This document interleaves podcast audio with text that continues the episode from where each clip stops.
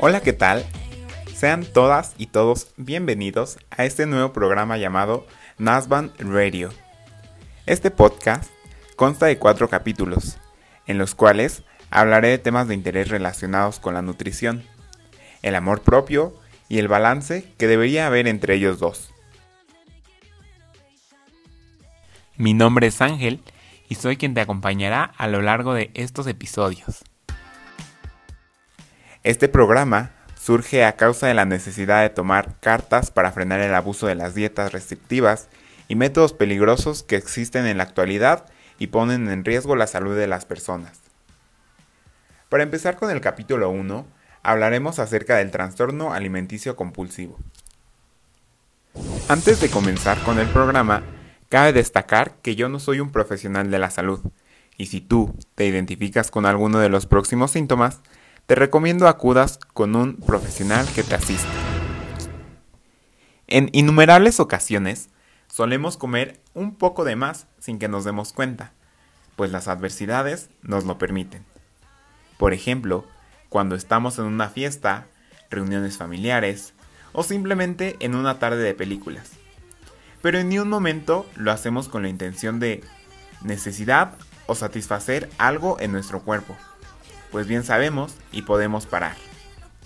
Pero, ¿alguna vez han tenido la sensación de no poder parar de comer, aunque no tengan hambre? ¿O comer porque te sientes triste o solo? Estos son algunos de los síntomas de pacientes que presentaron esta condición. Como primer punto, vamos a definir qué es el trastorno alimenticio compulsivo.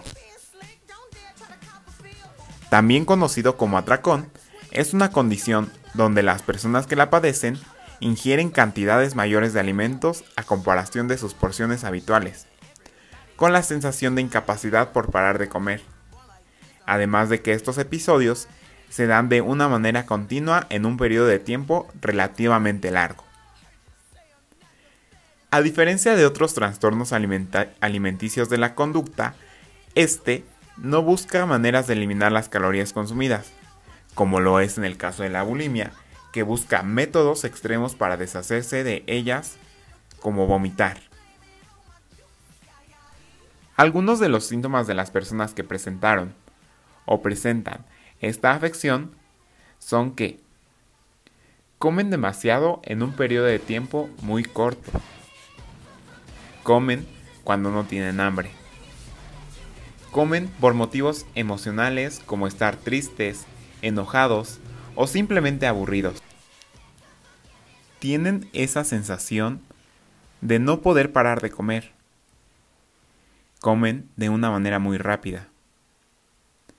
Estos atracones se dan de una manera solitaria, ya que las personas se sienten avergonzadas por la cantidad de comida que consumen.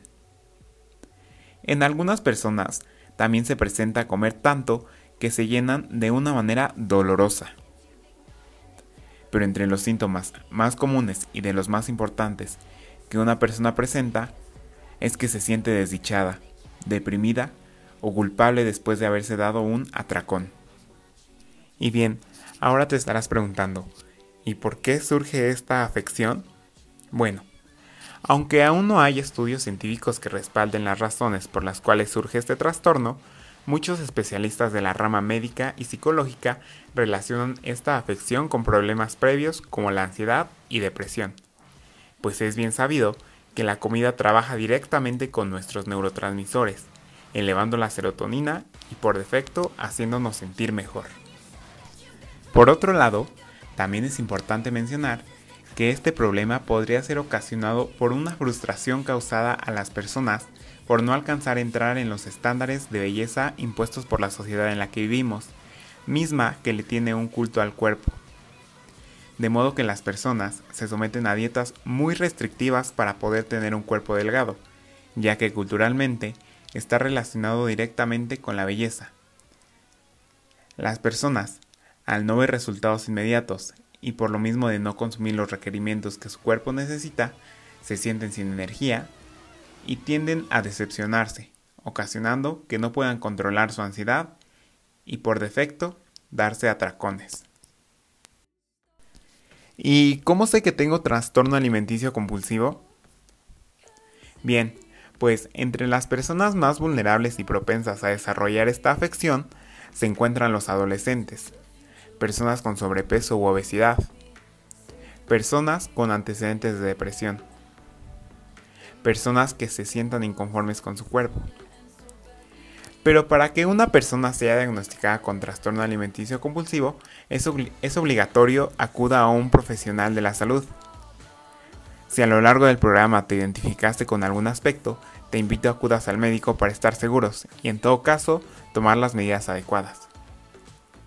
No debes avergonzarte ya que todas las personas en algún punto de nuestras vidas nos sentimos débiles y vulnerables y lo mejor que podemos hacer es pedir ayuda. En forma de conclusión, me gustaría agregar que nunca debemos juzgar o criticar el cuerpo de los demás, bajo ni una circunstancia, ya que cada quien es libre de hacer con su cuerpo lo que quiera. Además de que no sabemos por qué situación esté pasando cada persona, y nuestros comentarios negativos no sirven de nada.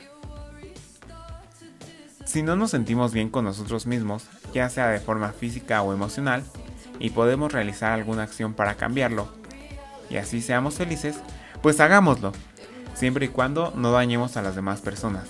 Y si no sabemos algún tema, pedir ayuda, ya que nadie nace sabiendo y es de manos pedir ayuda. De este lado me despido, soy Ángel y nos vemos en el próximo capítulo. Adiós.